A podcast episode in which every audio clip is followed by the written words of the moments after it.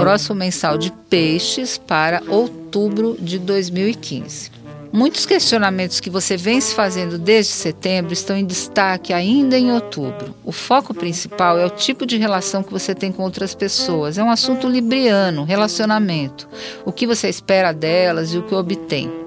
Direitos, deveres e responsabilidades pessoais precisam ser reequacionados em outubro, mas aos poucos, conforme os dias forem transcorrendo, você encontrará ainda novos propósitos e sentidos, mas isso vai, eh, vai chegar no final do mês.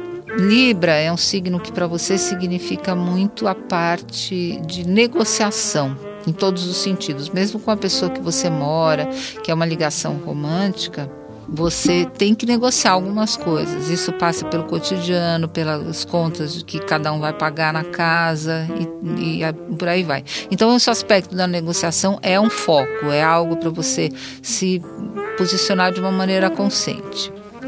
Digno de nota também é um incrível aspecto que é poderoso e raro entre Júpiter e Plutão, que vai ser reforçado por Marte, que se forma entre os dias 9 e 18 é, esse aspecto ele é raro, então ele traz uma chance única e muito positiva para você planejar o seu futuro em novas bases.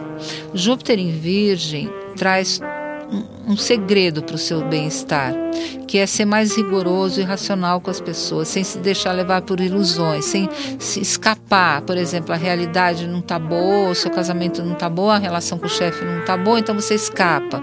Não, aqui é assim, você vai pegar, não está boa por quê? Porque seu marido joga a toalha molhada em cima da cama. Você vai chamar ele e falar, olha, eu não quero mais que você jogue a toalha em cima da, da cama. Não é ficar procurando na internet fotografia do, do Rodrigo Lombardi para sonhar com ele. É você encarar o problema e ir lá e resolver com a pessoa, em pontos práticos. E não fale no geral, fale nas coisas práticas, faz uma lista.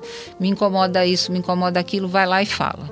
E depois do dia 9 é uma chance única, porque você vê, já é uma expectação astral que favorece uma mudança profunda e que não vai ser traumática, nem para você nem para outra pessoa.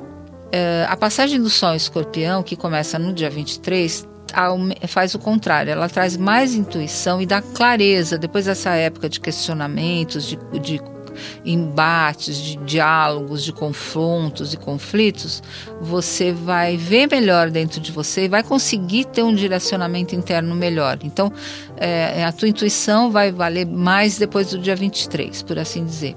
Quem tem filhos pode se sentir mais ligado a eles através da atividade conjunta na primeira quinzena.